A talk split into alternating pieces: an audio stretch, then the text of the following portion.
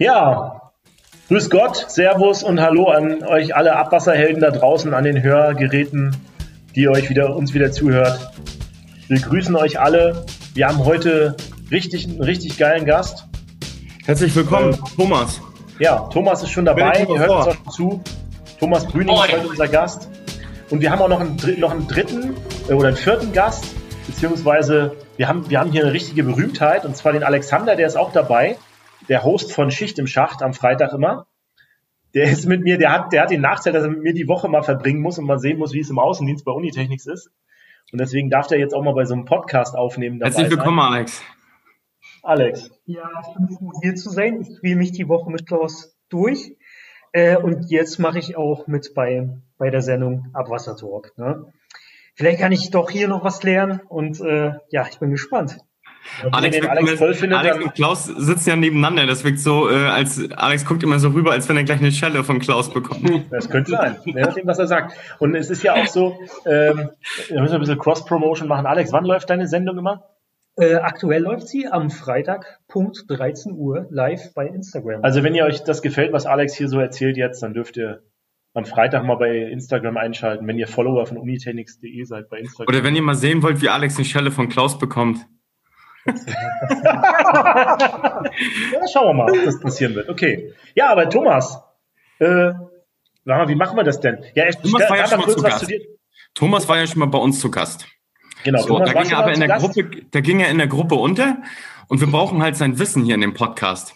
Und deswegen, ja, das war Folge 10, glaube ich, über die junge Genau, da mussten wir immer wieder reingrätschen. Einmal nochmal äh, reinhören in Folge 10. Da mussten wir mit Thomas unterbrechen, weil Thomas erzählt immer sehr, sehr gut. Das stimmt, das und, stimmt, wenn ihr euch erinnert. Und, und wir wollen ihn, wir wollen mehr von ihm. Und deswegen haben wir ihn eingeladen, ne, zum heutigen Podcast. Und Thomas, erzähl doch nochmal ganz kurz, wo du herkommst, was du machst und wie es dir geht. Ja, ich habe mich sehr gefreut, als Klaus auf mich zukam und sagte, Mensch, Thomas, wollen wir nicht mal eine Folge nur mit dir machen? Weil beim letzten Mal war es ja so, dass ihr mich doch immer wieder einschränken musstet in meiner Sprechzeit. Ähm, ich komme aus dem wunderschönen Norden ähm, bei Bremen, aus dem Ort Worphausen. Äh, ja, ich bin da seit 30 Jahren, habe mal so ein kleines Auslandssemester in München gemacht. Ähm, aber äh, ja, die Heimat hat gerufen.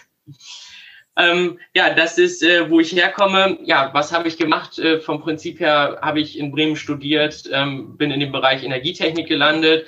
Und jetzt fragt ihr euch, ja, was hat das denn mit Abwassertechnik zu tun? Ja, das habe ich mich auch gefragt nach dem Studium. und äh, es hing mit meinem ersten Arbeitgeber zusammen. Ich bin im Ingenieurbüro gewesen und wollte da große Maschinen und Motoren bauen und planen. Und äh, naja, die standen halt immer auf Kläranlagen und so bin ich an die Kläranlage gekommen. Äh, ja, dann ging es weiter, dass ich da auch noch mich ein bisschen weiterbilden wollte, so dass ich ein Studium gemacht habe, nebenberuflich. Und da habe ich dann irgendwann auch mal Klaus kennengelernt und bin dann auch aktiv in die DWR eingestiegen. Und äh, ja, dann war für mich halt Abwassertechnik mein, mein Lebensinhalt geworden. Ähm, ja, als dann die Zeit im Ingenieurbüro für mich äh, zu Ende war, ging es zum großen Abwasser, äh, und Entsorgungsunternehmen, hätte ich jetzt fast, also zu Hansewasser nach Bremen und äh, bin da jetzt in der Kanalreinigung Inspektion äh, tätig oder dafür zuständig. Das ist Boah, das war ja mega schnell. Kurzer das war ja mega schnell, wie du dich gerade vorgestellt hast. Hätte ich gar nicht gedacht, dass du das so schnell hinkriegst. Ja, äh, letztes Mal habt ihr gesagt, ich soll mich kurz halten. Ich habe es diesmal versucht. Thomas, Thomas, das ist schon mal die erste Begeisterung äh, ist, ist angekommen. Ähm, kannst du noch mal kurz sagen, wie alt du bist? Weil nachher werden die Leute dein Foto sehen und sagen, oh, der hat aber schon viel erreicht und das Foto, was ich sehe, ich schätze ihn auf Anfang 20. Wie alt bist ja. du? Danke, Daniel.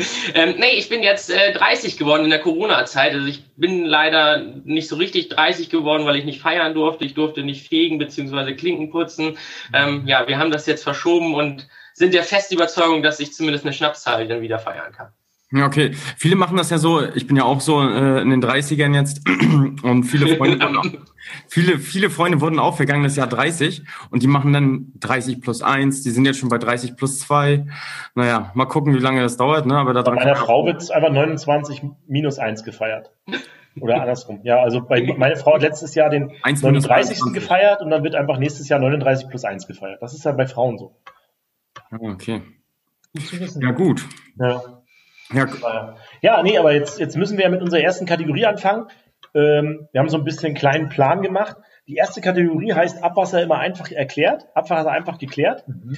Und ähm, der Thomas erzählt uns jetzt mal, äh, weil er dafür Experte ist, warum muss man so einen Kanal spülen? Und was macht man da und was, wozu braucht man das? Ja, das ist äh, natürlich eine gute Frage. Die habe ich mich äh, auch gefragt. Ich sage, warum wollen wir das denn überhaupt reinigen? Ähm, letztendlich geht es darum, dass wir den Kanal ähm, eine Zustandsbewertung machen müssen für den Kanal. Und äh, naja, wenn man irgendwie in ein dreckiges Loch reinguckt, dann sieht man nicht so viel. Deswegen müssen wir gucken, dass wir es vorher reinigen bzw. spülen. Das ist egal. Ähm, und das müssen wir halt in, unter der Erde machen, weil wir können ja nicht den Kanal einfach rausholen. Das heißt, wir haben da spezielles äh, Hochdruckspülverfahren, dass wir ähm, die Kanäle damit reinigen können. Ähm, und dann haben wir die Möglichkeit, da mit einer selbstfahrenden Kamera durchzufahren. Ähm, und wir haben es mal ausprobiert, es funktioniert nicht. Wenn man den Kanal vorher nicht reinigt, dann sind da noch die ganzen Dreckablagerungen. Man kann das Rohr eigentlich als solches gar nicht erkennen und kann gar nicht sagen, ob ist das dann nur kaputt oder ist das heile. Das ist dann immer so die Frage. Deswegen. Deine ähm, Funktion, deine Funktion beim Hansewasser ist, du bist zuständig fürs Reinigen der Kanäle und fürs Inspizieren der Kanäle. Genau, also bei der Hansewasser ist das so aufgeteilt. Also wir heißen N42, also wir sind für den Netzbetrieb zuständig, also für den laufenden Betrieb.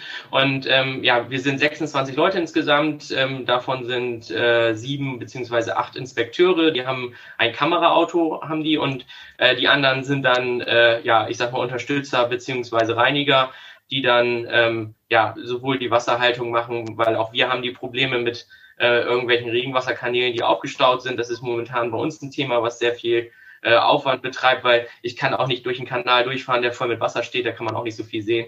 Genau, und das ist so äh, das Team, was äh, ich da führe, beziehungsweise was er ähm, ja, für den Betrieb zuständig ist. Zwei Disponenten sind noch mit dabei. Ja, das ist eigentlich äh, zu dem, ähm, ja, wie es bei Hansewasser aufgeteilt ist. Du sagtest ja, äh, Inspektion und Spülung gehen Hand in Hand jetzt. Weil ohne Spülung kann ich nicht bei der Inspektion sehen, was unter, unter dem Dreckbereich äh, da ist. Ähm, warum inspiziert man Kanäle überhaupt? Vielleicht kannst du das nochmal in der Kategorie Abwasser einfach geklärt erzählen.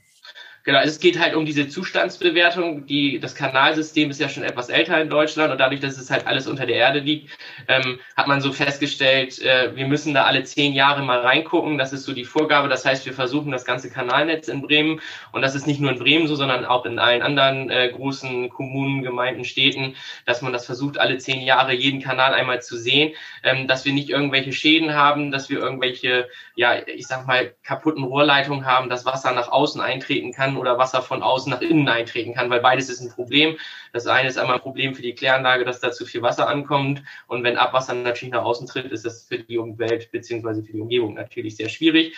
Und das können wir mit so einer Zustandsbewertung relativ früh sehen, dass wir wissen, wo die Probleme sind um zu sagen, hey, da müssen wir mal nächstes Jahr bei, um den zu sanieren, oder da haben wir noch zehn Jahre Zeit, um das zu sanieren. Aber das Resultat ist, dass sich letztendlich dann ein Planungsingenieur das Ganze anguckt und ein Sanierungskonzept darauf macht ähm, sodass äh, wir dann die Chance haben zu sehen, wenn eine Straße zum Beispiel in Bremen neu gemacht wird, ob dann auch der Kanal erneuert werden muss oder ob der Kanal einfach noch im 1A-Zustand ist, dass das nicht erneuert werden. Macht ihr das schon bei euch wirklich? Also äh, kooperiert oder sprecht ihr da direkt mit euren Behörden, wann welche Straßen wie gemacht werden und baut daraufhin eure, ich sag mal, integrierten äh, Sanierungskonzepte auf? Das ist natürlich eine spannende Frage jetzt. Äh, das eine ist die Theorie, was du gerade erklärt hast, und dann gibt es natürlich auch die Praxis. Ähm, man muss das ein bisschen anders sehen. Also die Hansewasser ist ja, ähm, ein Teil gehört noch der Stadt Bremen. Das heißt, wir sind ja von der Stadt Bremen haben wir so einen sogenannten Leistungsvertrag. Das heißt, wir übernehmen da die, die Leistungen, die eigentlich die Stadt erbringen müsste als ähm, als Hansewasser, als GmbH. Und das Amt für Straßen und Verkehr, das ist der ASV bei uns, ähm, die sind natürlich auch noch ein städtisches Unternehmen und die sind für die Straßenbausanierung zuständig. Ähm, und dadurch, dass wir aber auch vom ASV den Auftrag haben, die ganzen Kanäle, was irgendwelche Regenabläufe in den Straßen sind, zu inspizieren und zu betreiben letztendlich, ähm, dadurch wissen wir schon immer ziemlich genau, weil der ASV sagt, okay, die Straße wollen wir irgendwann in 2022 äh, mal sanieren. Dann wissen wir Bescheid, okay, die wollen das sanieren. Dann gucken wir natürlich unsere Kanäle in dem Bereich auch mit an. Und dann haben wir eine Sanierungsabteilung, die das dann zusammenführt und sagt, ja, ähm, wir gucken uns genau das an, was äh, das Amt für Straßen und Verkehr macht, wenn die Sanierungsmaßnahmen haben. Ähm, andersrum sagen wir aber auch, wenn wir Sanierungsmaßnahmen haben, ob die dann nicht überlegen, ob sie ihre Kanäle mitmachen oder ob sie dann im Bereich Straßenbau eventuell auch was mitmachen liegt ja viel in der Straße. Man will wahrscheinlich nicht, dass heute die Telekom ein Loch macht und dann morgen die, der Straßenbau und übermorgen die, was weiß ich was, Gasleitungen und Stromleitungen und dann hat man nur noch so einen Flickenteppich Und äh, das kann man dem Bürger dann auch nicht erklären, warum man sagt, ja, letztes Jahr haben wir die ganze, ganze, ganze Jahr diese Straße gesperrt, um die neu zu machen. Ein Jahr später reißt wieder alles auf, weil da der Brüning meint, da müssen wir die Rohre heil machen, ne? Da sagt ja, der also Bürger sich auch immer irgendwann, seid ihr denn bekloppt bei der Gemeinde, dass ihr euch da nicht mal abstimmt, ne? Genau, und das muss ich sagen, wir versuchen das äh, und wir kriegen das auch ganz gut hin. Also das muss man schon sagen, dass äh, wenn die Straße erstmal auf ist, dann sind auch alle Gewerke dabei, weil ähm, auch unsere Muttergesellschaft letztendlich ähm, die Struktur der Hansewasser mit der Stadt zusammen, mit den Stadtwerken, mit der EWE zusammen, ähm, da geht es dann schon darum, dass wir da doch mehr oder weniger alle im gleichen Firmenkonstrukt sind und auch miteinander sprechen, dass das Ganze auch zusammenpasst. Okay, wie ist denn die, das Kanalnetz in Bremen? Kannst du vielleicht nochmal darauf eingehen, wie viel so, Kilometer Kanalnetz? Genau. Also genau. Erzähl mal, wie lange ist euer Kanalnetz? Wie sieht's aus? Äh, und so weiter. Misch, Brennsystem. Genau, also ähm, das ist äh, unser System ist gewachsen, nenne ich das mal ganz freundlich. Also die Stadt ist natürlich gewachsen. Ähm, ja, wie ist man angefangen? Man ist früher angefangen, dass man gesagt hat, wir haben überhaupt erstmal eine Abwasserbeseitigung und das ist halt in dem, ich sag mal, klassischen Innenstadtbereich in Bremen. Und äh, das System hat man auch nie auf ein Trennsystem umgestellt, sondern da haben wir wirklich immer noch ein Mischsystem. Aber wir versuchen natürlich alle neuen Gebiete jetzt im Trennsystem zu machen. Ich weiß nicht, ihr habt das auch irgendwann mal erklärt, den Unterschied zwischen Misch- und Trennsystem? Ja, ja aber sag's nochmal, das ist eine der ersteren Folgen. Da haben wir es bei Abwasser einfach geklärt, natürlich mal mit unseren Worten erklärt, aber äh, Auffrischung ist für unsere Zuhörer bestimmt auch mal gut. Erklär mal, was ja. der Unterschied ist, wie viel ihr von dem einen, wie viel ihr von dem anderen habt. Genau, also Alex dabei, der Alex will das bestimmt wissen. Genau, also in, in Summe sind es äh, 200, äh, 2300 Kilometer Kanalnetz, die wir in Bremen betreiben. Mhm. Das ist schon relativ viel. Ähm, und bei uns ist halt das Problem, dass wir halt ein Kanalnetz haben, was äh, bei NN00 ist. Das heißt, wir haben hier keinerlei Gefälle drin. Also es ist ja jetzt was anderes, als wenn man bei Klaus da unten die Ecke guckt. Äh, da braucht man ein, ein Zwischenpumpwerk mhm. und dann ist man schon bei der Kläranlage. Das ist in Bremen ein bisschen was anderes. Ähm, dadurch haben wir halt ein relativ äh, ja, stark durchwachsenes äh, Pumpwerksgeflecht, um äh, die Kanäle letztendlich alle miteinander zu verbinden. Ähm, ja, also das ist 2300 Kilometer, die wir gesamt an Kanalnetz haben. Äh, ich bin mir nicht ganz sicher, es ist ungefähr halbe halbe, ähm, was Mischwasser und äh, Trennsystem angeht. Ähm, also wenn man das äh, aufteilt, wobei dann natürlich Regenwasser und äh, Schmutzwasserkanäle sind äh, ungefähr das gleiche an, an Länge und dann halt das ähm, Mischsystem noch dazu. Das Mischsystem ist halt hauptsächlich in diesen historisch gewachsenen Geschichten. Unser Rathaus in Bremen ist ja weltberühmt, genauso wie der Roland, mhm. die Marktplatzgegend da ist alles, ähm, ja, man geht da nicht bei. Das sind äh, alte, kopfsteingepflasterten äh, Straßen und so, da will man nicht ran. Und deswegen wird man da auch kein, äh, ja, das Mischsystem letztendlich nicht so schnell auftrennen können. Aber in diesen Randgebieten, sage ich das mal so, die jetzt in den letzten äh, Jahrzehnten entstanden sind, da hat man natürlich schon dann das Trennsystem aufgebaut, dass man da auch die Möglichkeit hat, ähm, ja, die Kosten relativ effizient äh, zu gestalten, was ähm, ja die Abwasserableitung angeht, weil jeden Kubikmeter Wasser, den wir transportieren müssen, kostet bei uns viel Geld, weil der läuft nicht einfach runter, sondern wir müssen ihn pumpen. Äh, dadurch versuchen wir natürlich möglichst wenig Wasser zu pumpen. Das ist so die Aufteilung zu unserem Kanalsystem. Ja, wir haben von bis alles dabei. Also das heißt, wir haben wirklich die kleinen Leitungen äh, dabei in irgendwelchen Stichstraßen, irgendwie 200, 300er Nennweite. Aber wir haben natürlich auch große, ähm, ja, alte gemauerte Eiprofile dabei, aber natürlich auch äh, Großsammler irgendwie zwei Meter dreißig mal drei Meter. Das ist das Größte, was wir haben. Mhm. Ähm, das ist natürlich dann auch unterirdisch unsere, unsere Schlagadern, sage ich mal so in Bremen ähm, die wir aber auch für unser, ja, ich sag mal, intelligentes Wassermanagement nutzen, dass wir auch die Kanäle aufstauen können, um eventuell irgendwelchen Starkregenereignissen, ähm, ja, ich sag mal so als Regenauffang-Behälter äh, zu nutzen. Da können wir einen Teil unseres Kanalnetzes auch für nutzen. Erklär mal, was heißt ein intelligentes Wassermanagement? Ist das, ist das Spezielles oder? Hat das jeder oder was ist damit? Ja, also es versucht jeder das zu machen und ich glaube, das ist halt sehr unterschiedlich, wie man das hinkriegt. Es geht ja darum, wir haben ein Starkregenereignis, das heißt, äh, wir haben unheimlich viel Wasser, was äh, in den Kanalnetz, äh, in das Kanalnetz eindringt. Ähm, hängt natürlich damit zusammen, ähm, da seid ihr ja die Profis, wie kriege ich das hin, dass Fremdwassereinschlüsse oder Fremdwasser verhindert wird. Das ist ähm, auch in dem ein großes Problem, dass wenn wir ganz viel Fremdwasser haben, was im System drin ist, dann wird unsere Kläranlage überlastet. Wir sind dabei, dass wir natürlich gucken, diese Fremdwasserströme zu vermeiden Aber das ist immer nicht ganz so einfach, dass wir die ganzen Schachtdeckel irgendwie ähm, ja, abdichten. Ähnliches. Ist das Teil deiner Aufgabe, Fremdwasser zu finden und zu suchen? Ähm, ist das Teil der Inspektionsaufgabe oder ist das eher, gibt es da eine extra Abteilung für? Na, wir haben da eine extra Abteilung für, aber die Abteilung sitzt ein Büro weiter als ich. Ähm, das heißt, mit denen äh, sprechen wir schon viel zusammen. Und äh, das gehört halt für uns mit dazu. Was wir natürlich bei der Inspektion finden, ist Infiltration. Das heißt, wenn wir irgendwelche Risse im Kanalnetz haben, äh, wenn von außen irgendwelche Grundwasserströme eintreten, das ist natürlich dann schon die Aufgabe der Inspektion. Befahrt ihr eigentlich schon Kanäle, wenn sie im Grundwasser liegen, äh, ähm, also plangerichtet. Also es bedeutet, ich habe ja gewisse Jahreszustände, wo meine Kanäle im Grundwasserbereich liegen oder manche nicht. Und befahrtige ausgerechnet dann die Kanäle, wo ich weiß, okay, der liegt jetzt immer im Grundwasser, den kann ich dauerhaft befahren. Oder ich befahre einen Kanal, wenn er jetzt, ähm, ich sag mal, nur im März im Grundwasser liegt, dann befahre ich ihn, um diese Infiltrationsprobleme zu erkennen. Gibt es äh, so eine Überlegung? Wir liegen halt nicht immer im Grundwasser. Also ähm, dadurch, dass die Struktur, ich habe ja gesagt, wir liegen NN, sind wir ungefähr bei null, ähm, was, was so das Stadtgebiet angeht, etwas drüber zum Teil. Ähm, aber dadurch, äh, bei uns ist der Grundwasserspiegel relativ hoch gesetzt, dadurch, dass die Weser auch in der Mitte sitzt. Ähm, dadurch äh, haben wir, was das angeht, Infiltration erkennen wir eigentlich immer, okay. ähm, wenn, wenn sie vorhanden ist. Also ist mir jetzt nicht bewusst, dass wir da ähm, nee, also wir gucken da nicht explizit nach. Wo wir natürlich nachgucken, ist, dass wir ein bisschen nach dem Tidenhub gehen, ähm, wann die Regenwasserkanäle untersuchen. Da gucken wir natürlich, wenn, wenn wir relativ äh, niedriges Wasser haben, ähm, dass wir dann in die Regenwasserkanäle reinfahren, dann müssen wir nur halb so viel Wasserhaltung machen. Das ist natürlich für uns schon Thema, aber was die Grundwasserspiegel angeht, das ist für uns äh, so kein Thema. Okay. Und gehört es äh, zu deiner Aufgabe auch mit Regenrückhaltebecken und so weiter zu inspizieren und äh, ja dauerhaft zu betreiben oder wie ist das? Gehört das genau, also, Kanalnetz bei, bei euch? Ähm, ja, das ist äh, das Kanalnetz hört an der einen Stelle auf und an der nächsten Stelle fängt es wieder an. Also es ist der Netzbetrieb, die sich auch um die Regenrückenhaltebecken äh, kümmern. Also das ist dann bei uns die Abteilung N4 zum Beispiel.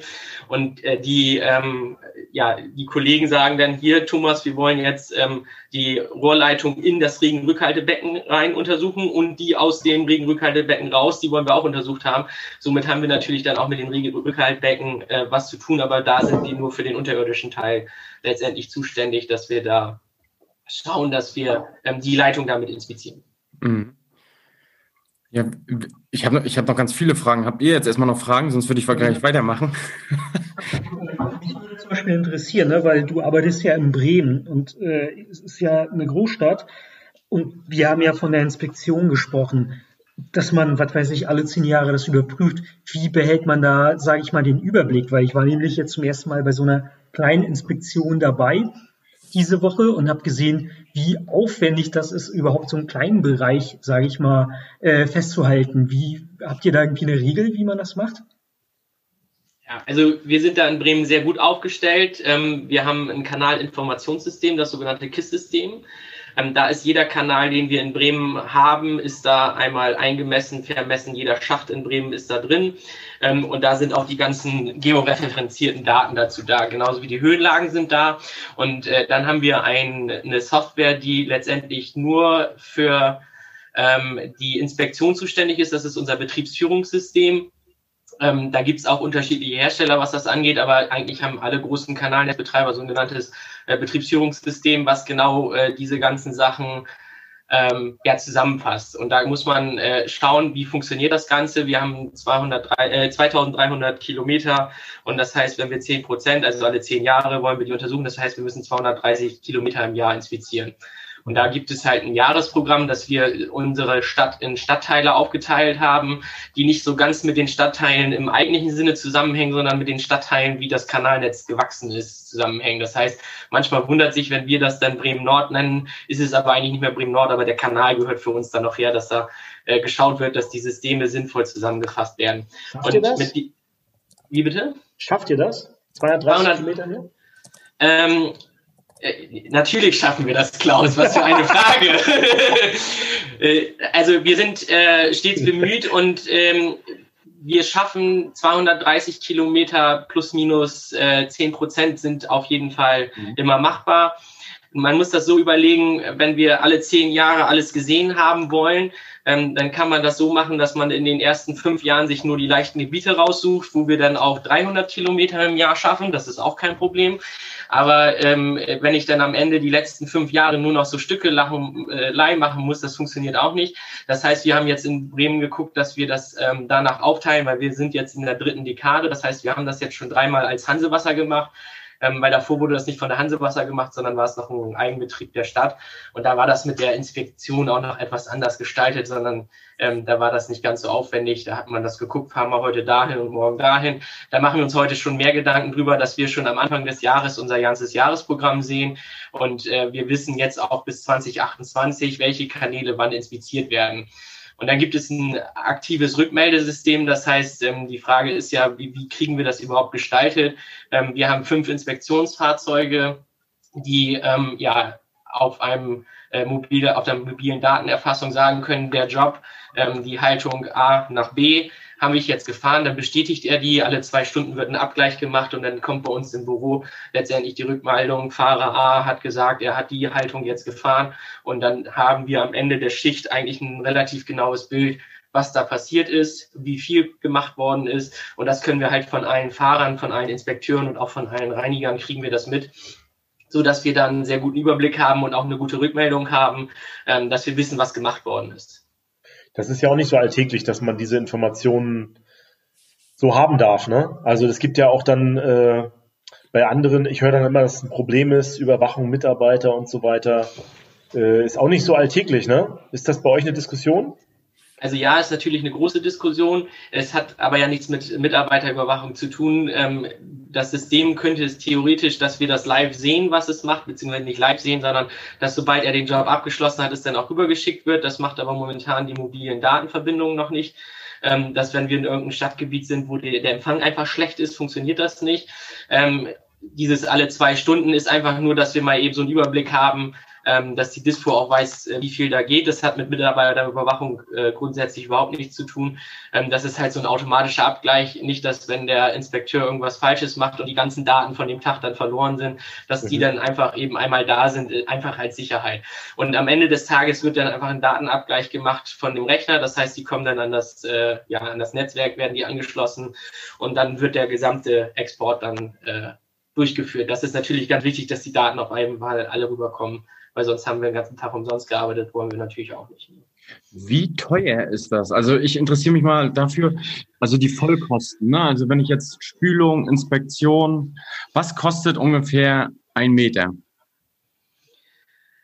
Ähm, da fragst du mich etwas also ich bin da die falsche Person, die du da ansprichst. Ähm, es geht darum, dass äh, jetzt eine externe Firma, zum Beispiel, wenn das ein Dienstleister machen würde, ähm, der rechnet das etwas anders, als wir das rechnen, weil der sagt, okay, ich halte meinen Schlauch rein, reinige das, saug das ab, dann fahre ich mit dem Auto weiter, dann komme ich mit meinem Inspektionsauto, fahre das nach und dann sagt er, alles klar, mein Personal kostet das und das. Dann das Auto kostet nicht das und das, dann kommt da nachher ein Preis bei raus. Ja, das ähm, ist bei der externen Firma so. Ähm, bei der Hansewasser ist das natürlich anders, weil wir sind für den Netzbetrieb mit zuständig ähm, und ich habe einen Personalpool den ganzen Tag zur Verfügung. Ähm, die machen aber natürlich nicht nur Reinigung und Inspektion, sondern die haben auch noch etwas andere Aufgaben, die wir dabei haben. Wir haben noch einen Notdienst, der gefahren werden muss. Ähm, man kann das sagen, dass die Fahrzeuge einen gewissen Stundenlohn erbringen müssen. Also wir machen auch für dritte Leute letztendlich die Kanalreinigung und Inspektion. Das heißt, wenn jetzt ein großer Industriebetrieb kommt, ähm, der kann das dann bei uns schon anfragen, ähm, dass wir dann auch bei denen die Reinigung und Inspektion machen. Das ist dann aber immer ein bisschen die Frage, wo, wo ist das Ganze? Also für die Stadt Bremen ist das etwas anders gestaltet als äh, für jetzt einen dritten Kunden, sage ich mal so. Mhm. Und sagt ja immer, also das, was meine, also meine Zahlen, die ich im Kopf habe, für einen Meter äh, Inspektion ist ungefähr bei zwei Euro und dann nochmal zwei Euro pro Bewertung. Also so habe ich das immer im Kopf. Ich weiß noch nicht, ob die Zahlen richtig sind. Ähm, Klaus, kannst du dazu mehr sagen? Ist es so? Hängt ja wahrscheinlich ein bisschen davon ab, wie groß der Kanal ist. Ne? Also ich stelle mir halt vor, den, der Standard, also wir haben uns ja auch ein bisschen damit beschäftigt, als äh, von unserer Firma her, Unitechnics her, mit diesem Thema Inspektion. Da gibt's ja, wenn man von Inspektion redet, diese Standardtechnik mit Kamerafahrzeug, die geht ja auch nicht für jede Größe. Ne? Und ihr habt ja auch nicht nur Kanäle zu inspizieren, sondern ich denke mal, ihr werdet ja auch Bauwerke machen, oder? Also das muss man ja auch anschauen. Wie ist das dann da so, wie ist das da bei euch aufgestellt? Das heißt, wenn ihr Nein. zum Beispiel, du hast vorhin gesagt, wie groß ist euer Kanal? 2300 mal 3000 Ei-Profil. Da ja, ist ja dann. Recht, Rechteckprofil und die Ei-Profile, die müssen begangen werden. Und das ist natürlich ein anderer Aufwand, weil da ist das Thema Sicherheit bei uns mit drin. Das heißt, da brauche ich nicht einen Inspekteur, sondern dann brauche ich halt einen Reiniger, einen Inspekteur, die zusammenarbeiten. Und dann brauche ich noch gewisse Sicherungsposten, beziehungsweise immer noch einen zweiten äh, Mann, Frau, ähm, die dann mit äh, aufpassen, dass falls unten ein Unfall sein sollte, dass die Leute dann gerettet, beziehungsweise ja, nie gerettet werden. Von Bergen wollen wir nicht reden. Also der Aufwand ist das schon ein bisschen größer. Aber mit dem, äh, was du gesagt hast, Daniel, ähm, bist du nicht ganz verkehrt, ähm, ja, was wir auch im externen ungefähr anbieten können. Mhm. Okay. Ich habe eine Frage. Wenn jetzt, das sind ja dann deine planmäßigen Einsätze. Du befährst deinen Kanal planmäßig. Jetzt nehmen wir mal an, jetzt kommt der Fall. Es wird bei der Inspektion festgestellt, dass ähm, Hindernisse in dem Kanal sind, zum Beispiel Beton. Beton mhm. wurde aus Versehen durch einen Hausanschluss reingefüllt und jetzt hat man das gesehen bei der Inspektion? Was macht man dann? Ja, also. Eine Wurzel. Eine Wurzel ist reingewachsen oder sowas. Zum Beispiel. Genau. Also wir sind für die Zustandserfassung, Schrägstrich Bewertung äh, zuständig. Das heißt, wenn wir jetzt irgendwo durchfahren und dann kommen wir mit der Kamera nicht mehr durch, dann nehmen wir letztendlich erstmal nur diesen Schaden auf und sagen, hier haben wir einen Wurzeleinwuchs, der ist so groß, dass ich da nicht reinfahren kann. Oder hier ist ein Hindernis, nennen wir das mal, ob es Beton ist oder was auch immer, ist jetzt relativ egal. Ähm, das ist dann ein Hindernis. Dann machen wir als nächsten Schritt, dass wir von der anderen Seite reinfahren, weil in der Regel hat ja die Rohrleitung immer einen Anfang und ein Ende. Und wenn ich nicht weiterkomme, fahre ich, fahr ich von der anderen Seite rein, um zu gucken, wie groß ist das denn überhaupt. Weil wenn ich jetzt gegen einen Betonklotz fahre, dann weiß ich ja gar nicht, ist der jetzt zehn Zentimeter oder ist der drei Meter lang. Ähm, deswegen fahren wir dann von der anderen Seite rein, um zu gucken, wie groß ist überhaupt dieses Hindernis und was ist das dann. Ähm, und dann geben wir dieses letztendlich weiter und dann ist immer die Frage, ähm, kommt es dadurch äh, zu Verstopfung? Wenn es zu Verstopfung kommt, dann äh, ist das in der Priorität relativ hoch angesetzt. Dann werden wir da relativ schnell tätig. Aber wenn da trotzdem immer noch Wasser durchlaufen kann, ähm, das heißt ja nicht nur, weil da ein Teil äh, ja, Verschluss ist der Leitung, heißt es ja nicht, dass sie nicht mehr genutzt werden kann, sondern es kann ja trotzdem immer noch letztendlich die Abwasserableitung sichergestellt werden und dann wird halt geguckt, dass es in einem Sanierungskonzept mit aufgenommen wird. Wenn es natürlich jetzt bei einem großen Kanal ist, dann kann das auch sein, dass wir ähm, haben so eine Schnelleinsatztruppe, ähm, das sind unsere Kanalmaurer und Standsetzer, dass die das dann sofort rausholen. Das liegt natürlich auch immer im Ermessen ähm, des Inspekteurs, wenn der da was findet. Wir gucken natürlich auch, wenn das eine kleine Sache ist, dann schieben wir das mit der Kamera möglichst bis zum nächsten Schacht, dass wir es da dann rausholen können. Ähm, wenn wir zum Beispiel mal irgendwas finden, was nicht in den Kanal reinhört, äh, machen wir das auch. Ähm, aber äh, das ist dann erstmal so die erste Chance, äh, dass wir gucken, dass was der Inspekteur rausnehmen kann, macht er auch, dass er das rausholt. Wenn das irgendwie kleine Steinchen sind oder so, ist das überhaupt so, Jetzt wird es nämlich interessant, Thomas. Jetzt wird es interessant. Jetzt kommen die Stories. Was ist das ja. Verrückteste? Du machst es ja noch nicht ganz so lange. Du machst es jetzt seit zwei Jahren, ne? Zwei, zwei Jahre? Nee, noch nicht ganz. Sieben Monate jetzt erst. Ach so, okay. Hört sich, fühlt sich schon länger an, auch wie du mhm. redest, dass du schon viel länger drin bist. Hättest du jetzt einfach sagen können, zwei Jahre. Okay.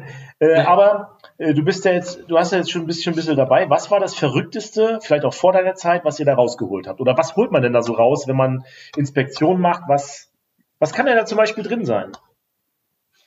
Ja, das ist mich immer ganz spannend. Ähm, als ich meine äh, Mitarbeiter kennengelernt habe, die Inspekteure, das war immer so die äh, zweite Frage, die ich gestellt habe, was ist denn das Spannendste, was äh, du mal im Kanal gefunden, gesehen hast?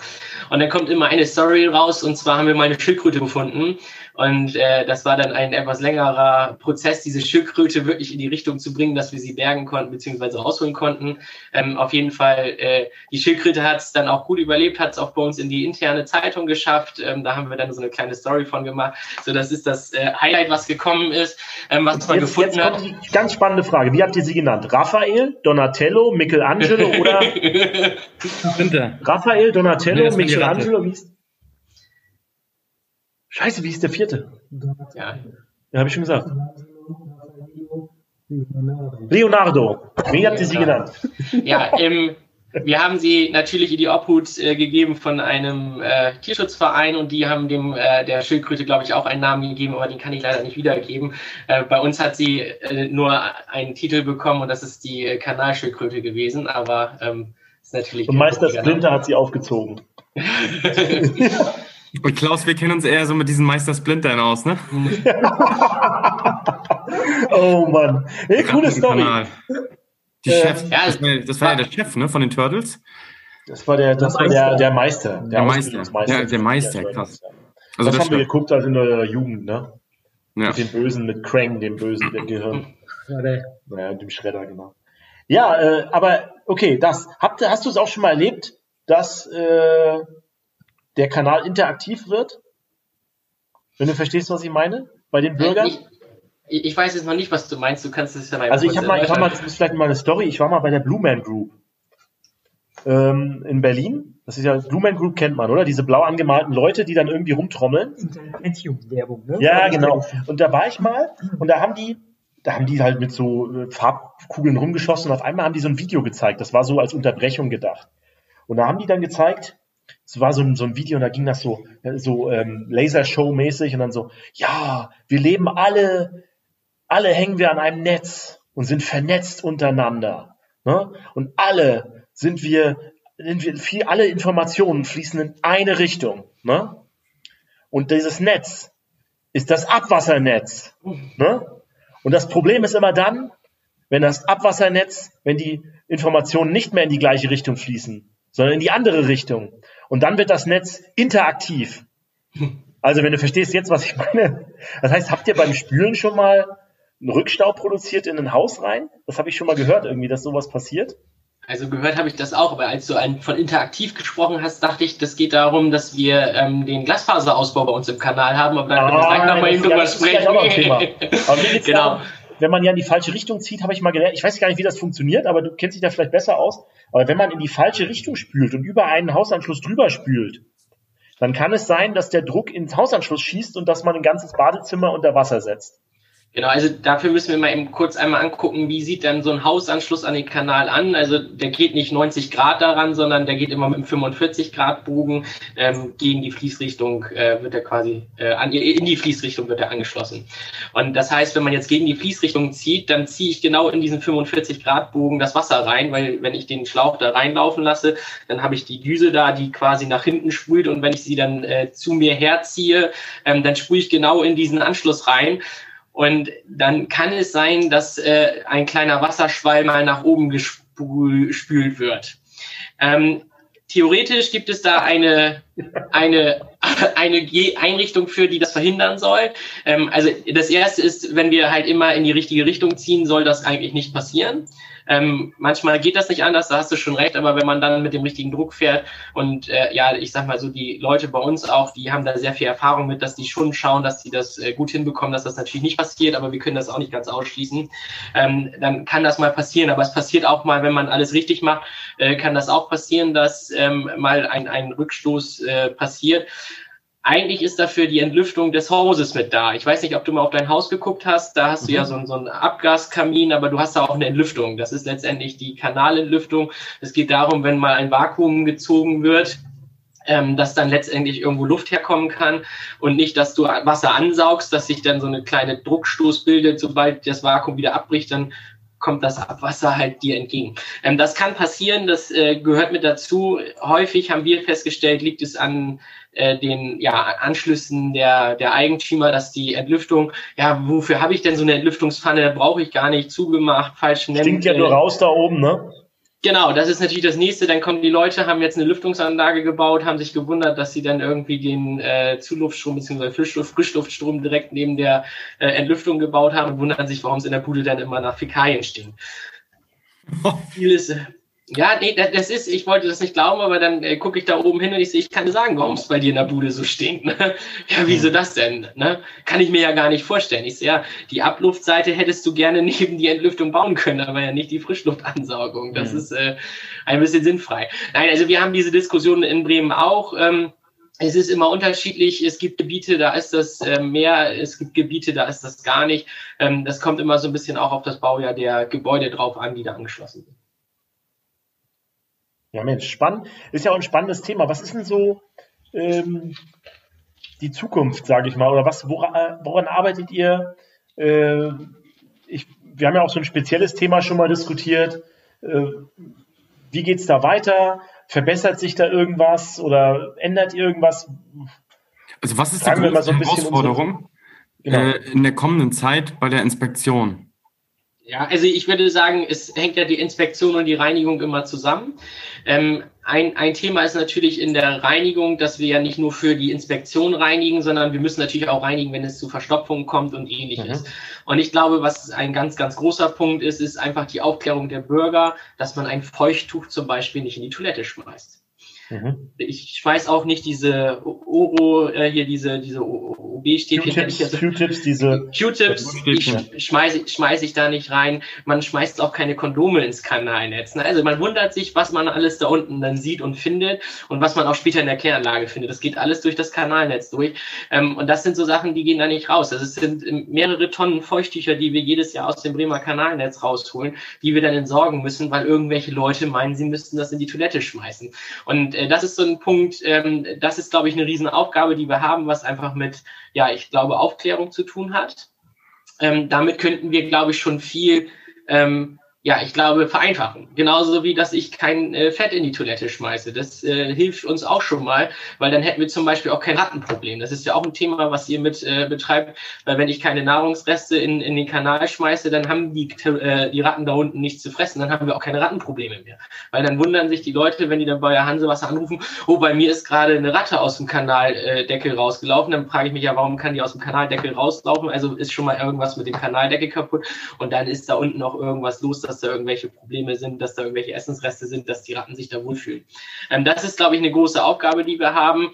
Und äh, was meine persönliche Ziel ist, ähm, diese ja, ich sag mal, Risiken, die wir haben, ähm, wenn wir eine Begehung machen. Das äh, ist ein Thema, wo ich sage, das würde ich gerne vermeiden wollen, weil ähm, jedes Mal, wenn jemand einsteigen muss in, äh, ich sag mal, unter die Erde, dann versuche ich das zu vermeiden und das kann man, glaube ich, besser machen. Und äh, da sind wir jetzt auf der Suche auch als Hansewasser, ähm, dass wir da die richtigen Lösungen finden, ähm, um letztendlich ja die äh, Mitarbeiter zu schützen, was das Ganze angeht. Es gibt immer Gebiete, wo wir es nicht anders machen können. Aber ähm, da, wo es geht, bin ich immer der Meinung, sollten wir lieber mit der Kamera ähm, das Ganze aufnehmen können, bevor da unten jemand rein äh, ja, krabbeln muss, kriechen muss, je nachdem, wenn man das überlegt, ähm, dass wir so ab 1200er Kanalgröße auch eine Begehung machen. Ähm, das ist nicht viel, da muss man schon sehr gebückt durchgehen. Ähm, mhm. Und da muss ich sagen, äh, da sind wir, wie gesagt, auf der Suche, haben da schon ein paar Versuche gemacht. Ähm, aber das ist ja auch das Thema, was immer wieder mitbringt. Ähm, wollen wir da vielleicht mal durchfliegen oder wollen wir da einen Floß durchschieben? das sind so die Thematen, die können, die uns natürlich auch beschäftigen, ähm, was das Ganze angeht. Was für uns auch noch ein großes Thema ist, ähm, die Inspekteure, ähm, die schreiben natürlich nicht rein, dass das ein Riss ist, wenn sie da einen Riss sehen, sondern gibt es ein Kürzelsystem zu, was in ganz Europa anerkannt ist.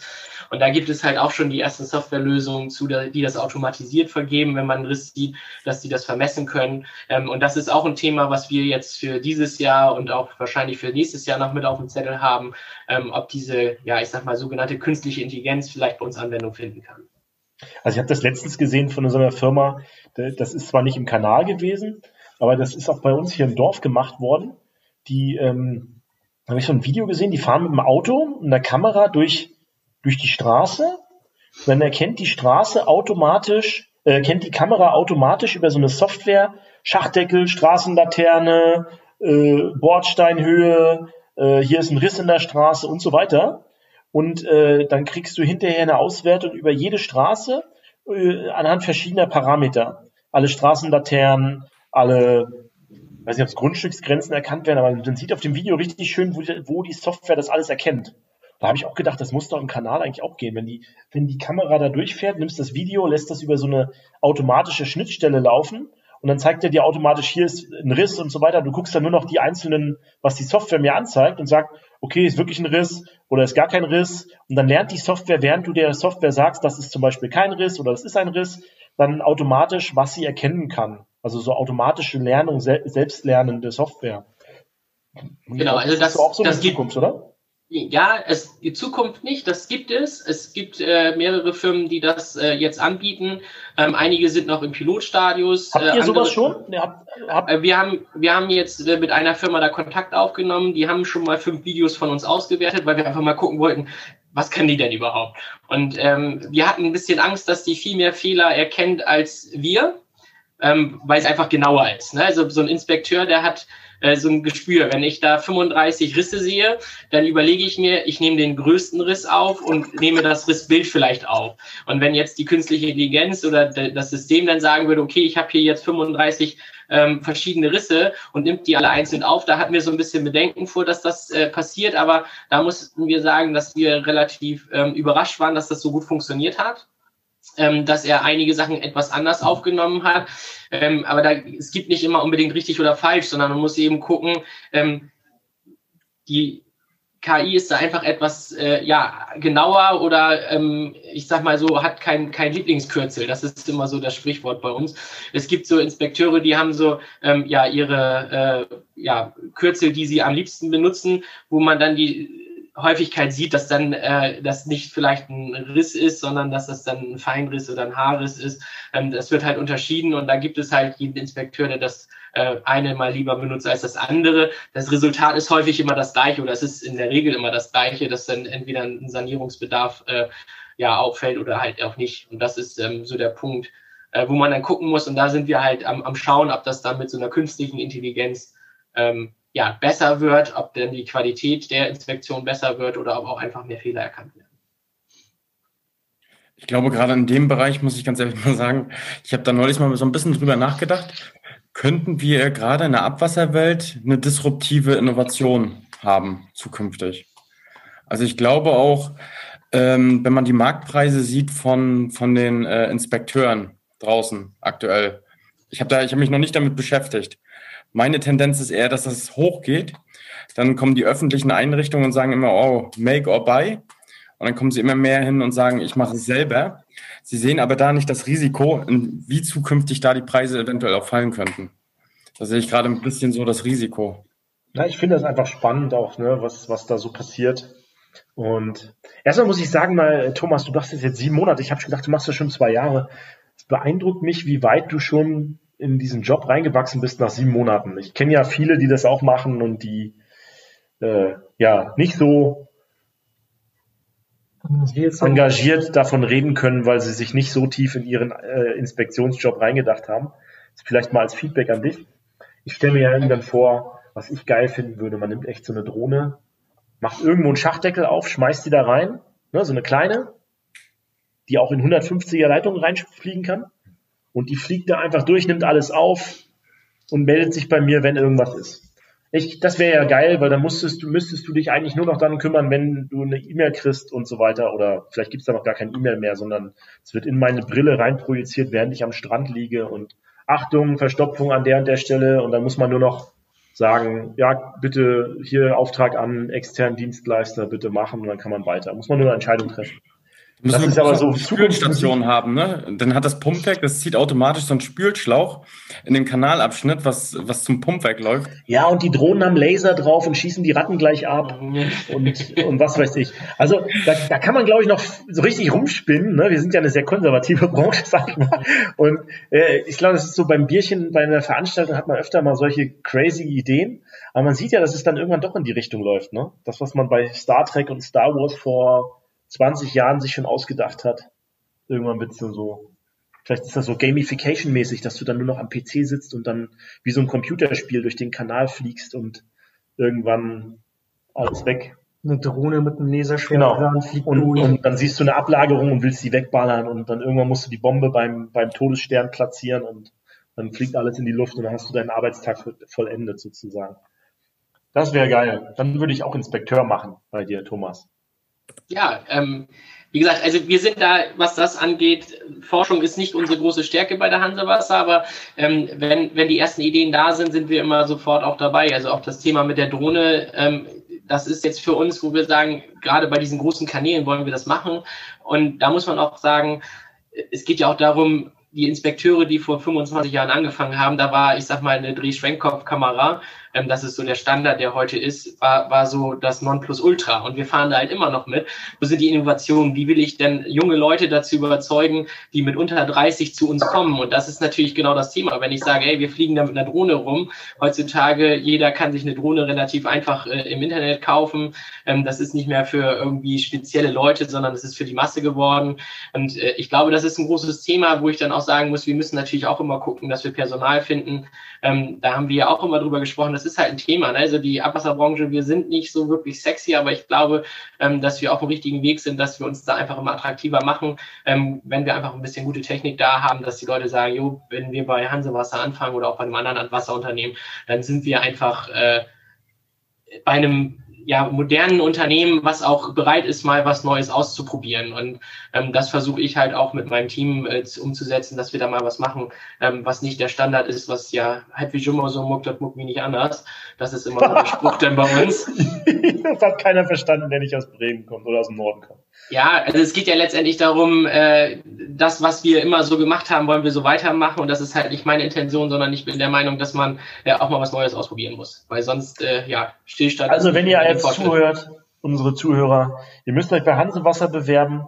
Es ist ja sowieso, ihr seid ja sowieso ein dynamisches Unternehmen, dadurch, dass ihr so ein bisschen diese, diesen Wirtschaftlichkeitsgedanken auch durch eure Firmenstruktur natürlich sehr viel mehr verinnerlicht habt. Äh, ruft beim Thomas mal an, wir stellen ja die Kontaktdaten sowieso rein. Ansonsten, du hast, glaube ich, so einen guten Punkt gerade gebracht. Ich gehe mal ein bisschen weg von deinem jetzigen Job. Du bist ja auch in der jungen DWA aktiv und äh, wir wollen ja in der jungen DWA auch dafür sorgen, dass Abwasser sexy wird. Was machst denn du in der jungen DWA so? Erzähl mal. Und warum machst du da mit? Was ist da geil dran? Du warst ja damals, wir hatten ja schon mal drüber gesprochen in Folge 10, aber nimm doch die Hörer nochmal mit. Genau, also ich bin ja, wann bin ich aktiv geworden? Also es fing natürlich so mit dem Studium an in, in Weimar, als wir in der Kneipe gesessen haben, ganz gemütlich und wir haben mal über Wasser geredet und haben halt festgestellt, das, was wir da machen, ist einfach cool. Und äh, wenn wir da wirklich was tun, wir haben es damals ausgerechnet, wie viel äh, Jahre das Leben verlängert wird durch die Abwassertechnik, ähm, dann macht man sich so Gedanken, das, was wir da machen, ist was Gutes. Und wenn man was Gutes machen will, dann will man auch mit Leuten zusammenreden, die das gleiche Gute machen. Und da haben wir dann festgestellt oder habe ich festgestellt, dass die DWA da der Interessenverband ist für die Leute, die in der Abwasserwelt ähm, zusammenkommen wollen.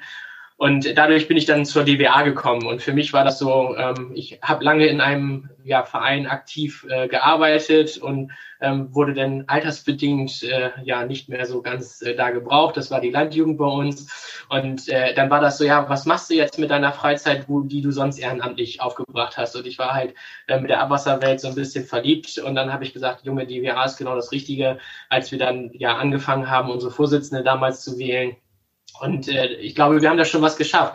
Ich habe mich dann aufstellen lassen als Beiratsmitglied, bin da stellvertretender Beirat äh, für den Bundesbeirat. Ähm, und eigentlich geht es ja nicht darum, was man da ist, sondern die, die, es gibt so eine Siebener-Gruppe, wo wir viel mitgemacht haben. Und äh, man stellt jetzt fest, dass wir auf immer mehr Schultern das Ganze verteilen können und dass wir langsam was in der DWA bewegen können, ähm, dass die junge DWA eigentlich nicht mehr die junge DWA ist, sondern dass wir immer mehr zur DWA werden, weil was wir da machen, ist schon wirklich äh, gute Arbeit.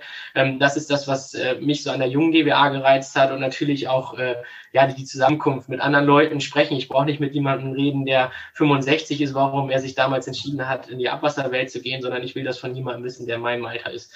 Deswegen die junge DWA. Ähm, ich bin da aktiv halt auch im Norden hier bei den Stammtischen versuche eigentlich immer überall dran teilzunehmen. Den einen oder anderen habe ich auch mal mitorganisiert. Ähm, da kann ich auch nur für werben, kommt mal zu einem Stammtisch vorbei, egal wo. Wenn ihr das ihr rauskriegen wollt, wo euer Stammtisch in der Nähe ist, könnt ihr gerne auf www.dwa.de gehen und dann findet ihr unter dem Reiter Junge DWA die Stammtische und wer wo ist. Dein Stammtisch ist der Stammtisch Nord, ne? Genau, also der heißt Nord, aber wir verteilen uns auf Hannover, Han, äh, Hamburg und Bremen immer im Wechsel. Das heißt, äh, ja, wir haben immer so einen guten Austausch, weil Hansewasser äh, unterstützt das, Hamburg Wasser unterstützt das und auch die Stadtentwässerung Hannover unterstützt das, genauso wie die Leibniz-Universität, ähm, dass wir da immer so die Möglichkeiten haben, dass wir so gute Anlaufstellen gefunden haben, wo wir zusammenkommen. Und auch so, ich sag mal, eine, eine Freundschaft zwischen den jungen, äh, jungen Abwasserwirtschaftlern und von Bremen und Hannover und Hamburg gekommen ist, dass man die ganz gut kennt, muss man sagen. Ne? Also ich sag mal, von den Hamburgern, mit denen haben wir äh, wirklich guten Kontakt, dass wenn ich da jetzt äh, wissen will, wer in dem Bereich zuständig ist, das, die kenne ich da, ähm, gerade was die jungen äh, Nachwuchskräfte da angeht, dann weiß ich, wen ich da anrufen kann. Also wer den Thomas mal kennenlernen will, ist auch ein cooler Typ. Der äh, kommt einfach mal zum Stammtisch Nord, wenn der dann mal wieder hoffentlich mal wieder stattfindet. Kann ich nur empfehlen. Ich war da auch schon mal zweimal dabei. Sind immer ganz lustige Leute dabei. Aber auch bei den anderen Stammtischen natürlich. Ja, was kann man denn sonst noch so von dir lernen? Du musst jetzt mal ein bisschen Werbung machen. Du machst ja noch ganz viele andere Sachen und bist mega aktiv. Ja, ähm, ja ganz, ganz spannend ist. Zuhörern, Erzähl uns dazu ja, was du sonst, sonst noch so machst, was, was sonst noch so äh, interessant ist, was man über dich wissen muss. Ja, ist ganz spannend, äh, dass wenn man sich mit Abwasser und mit den Zusammensetzungen von Abwasser äh, zusammen auseinandersetzt, dann kommt man auch manchmal auf das Thema Ernährung, weil letztendlich, wenn wir Menschen uns nicht ernähren würden, dann würde es auch keine Abwasserwelt geben. Ähm, ja, und diese äh, Ernährungsgeschichte, die, ja, ich sag mal so, seitdem ich äh, geboren bin, war das immer ein Thema. Ich bin auf einem landwirtschaftlichen Betrieb aufgewachsen und äh, da sind wir quasi von einem Milchviehbetrieb ähm, der Hökern fahren war. Für alle, die nicht wissen, was Hökern ist, wir sind früher vom Land aus nach Bremen reingefahren mit so einem alten VW-Bus. In Weiß war der noch, so ein T2 bzw. T3 war das nachher dann schon. Und dann sind wir da von Haustür zu Haustür gefahren in unserem Stadtgebiet. Das war dann so aufgeteilt von den ganzen umliegenden Landwirten und haben dann da äh, ja die Waren verkauft, die wir letztendlich angebaut haben. Und äh, irgendwann standen wir auf dem Markt und äh, ja, dann haben wir festgestellt, was kann man dann auf dem Markt am besten verkaufen und das sind Kartoffeln. Und äh, das war so ein kleines Standbein, was wir dann hatten. Und ja, irgendwie ähm, habe ich da immer Spaß dran gehabt am Verkaufen von irgendwelchen Waren und von einigen von, von Nahrungsmitteln. Das war immer so das Thema. Und ja, um mein Studium zu finanzieren, habe ich das Ganze dann gemacht und hatte da so viel Freude dran. Aber als ich mit dem Studieren durch war, hatte ich auch einen Vollzeitjob, dass das nicht mehr so ganz passte, dass ich noch auf den Markt fallen konnte. Die Lage wurde auch immer schlechter, um damit Geld zu verdienen. Ähm, und nur der Spaß, deswegen habe ich dann gesagt, passte das nicht und dann habe ich auch noch ganz viel nebenbei gemacht, dass ich ja noch nebenbei studiert habe. Aber jetzt äh, war so ein bisschen Zeit und ähm, mein Bruder macht die Landwirtschaft weiter, weil sonst wäre ich ja jetzt hier nicht bei, beim Abwassertalk, weil ich in der Abwasserwelt bin, aber die Landwirtschaft geht weiter. Ähm, dass wir, also diese Leidenschaft der Kartoffel immer noch da ist. Und äh, da stecke ich momentan sehr viel Zeit rein. Also wir haben einen Online-Shop gegründet. Ähm, Klaus kann ja nachher mal von berichten, was er alles so Schönes bekommen hat. Ähm, Erzähl mal, wie heißt denn der Online-Shop? Genau, das ist äh, www.worpsweder-perle-hofladen. Ja, das muss man genau sagen. www.worpsweder-perle-perle.de Genau, also da kommt man auf jeden Fall auf den Online-Shop. Ich war ja in deinem Online-Shop und ihr baut das so nach und nach aus, ne? Was man immer mehr kriegt und ja, könnt ihr mal.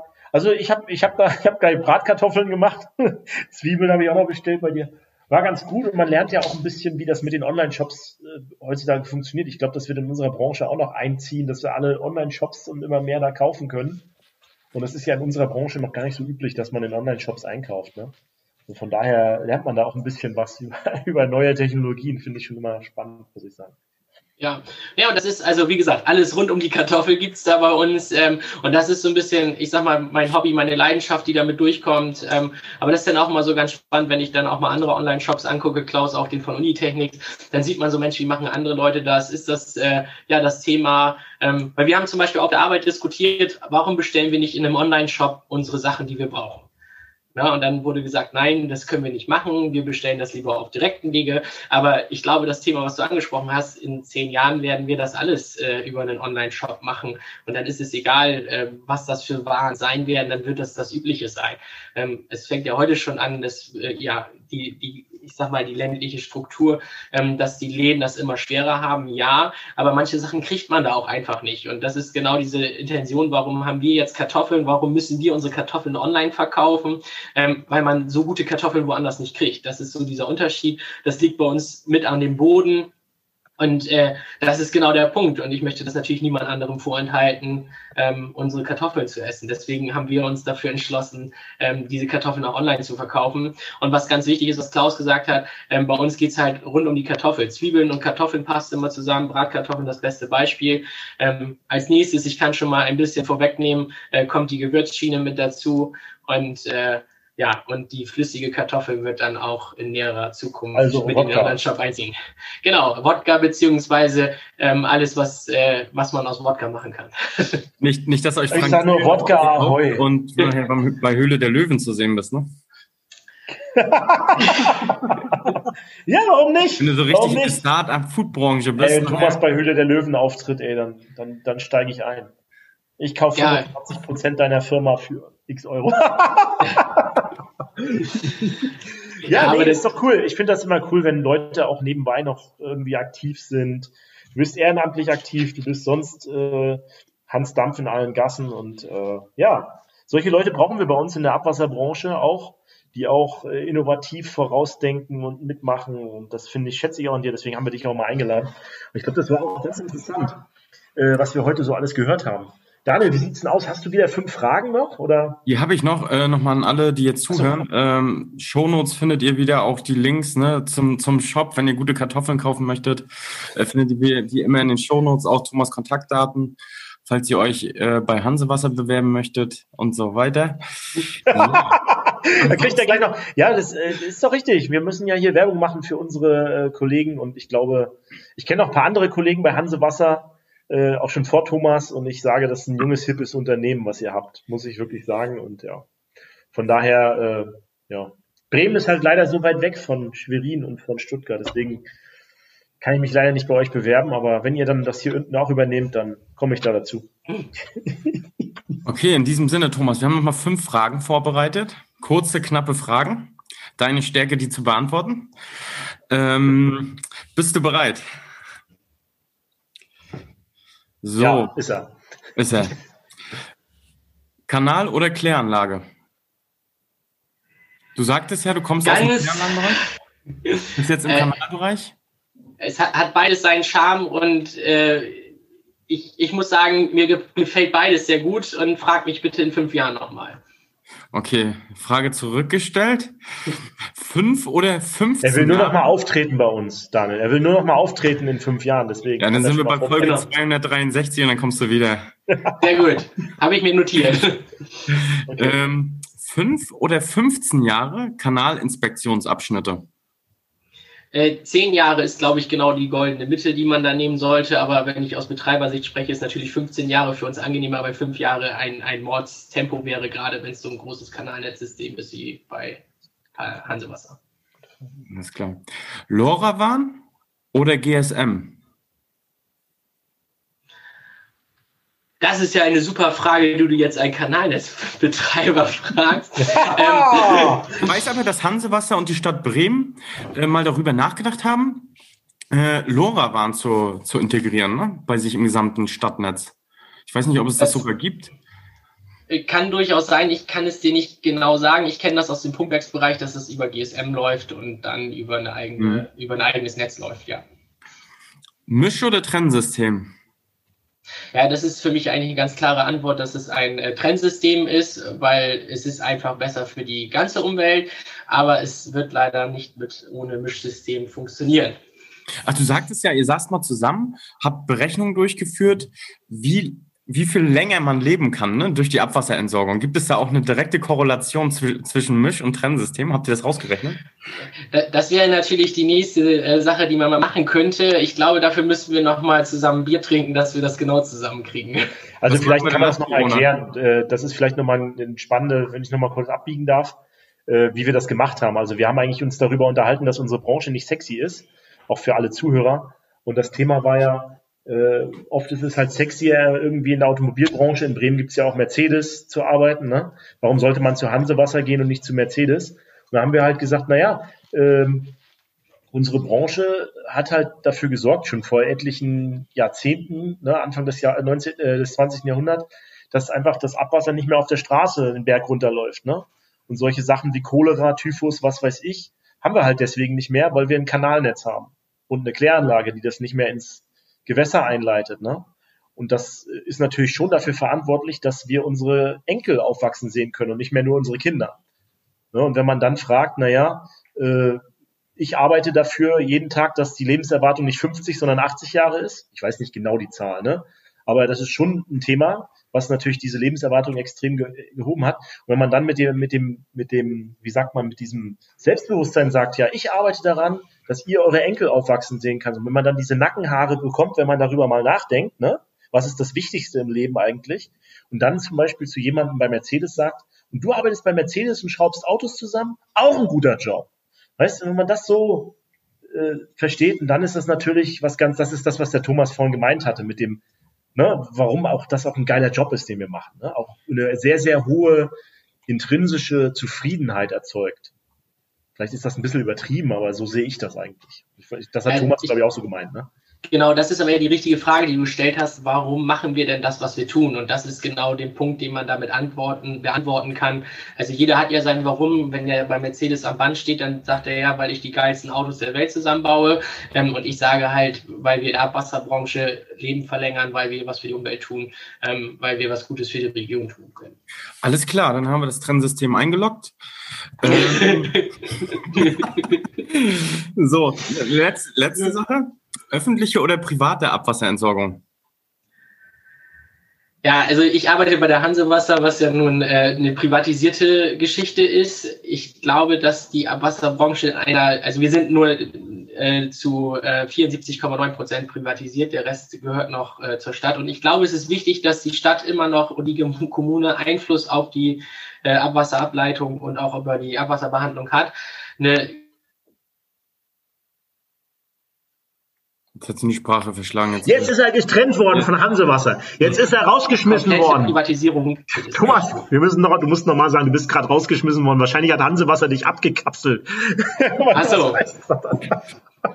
Sag nochmal. Entschuldigung. Okay, also äh, die Hansewasser ist ja ein privatisiertes Unternehmen, aber nur zu 74,9 Prozent. Der Rest gehört immer noch der Stadt Bremen. Und ich glaube, das ist wichtig, dass äh, immer noch ein bisschen Einfluss der Stadt auch vorhanden ist. Und ich glaube auch, dass eine Kommune das nicht komplett außer Acht lassen sollte ähm, sich da Gedanken drüber zu machen, weil dann sagt man, okay, äh, Wasser macht das bitte und hat da keinen Blick mehr drauf, das funktioniert als Stadt nicht und auch als Kommune nicht. Ähm, ich glaube, es kann woanders funktionieren, aber ich glaube, in Deutschland mit der politischen Struktur, wie es momentan ist, wird es nicht funktionieren. Ich sage mal Beispiele Berlin. Ähm, hat man gesehen, dass es nicht funktioniert hat. Es hat, glaube ich, nur viel Geld gekostet. Es wurde verschlungen.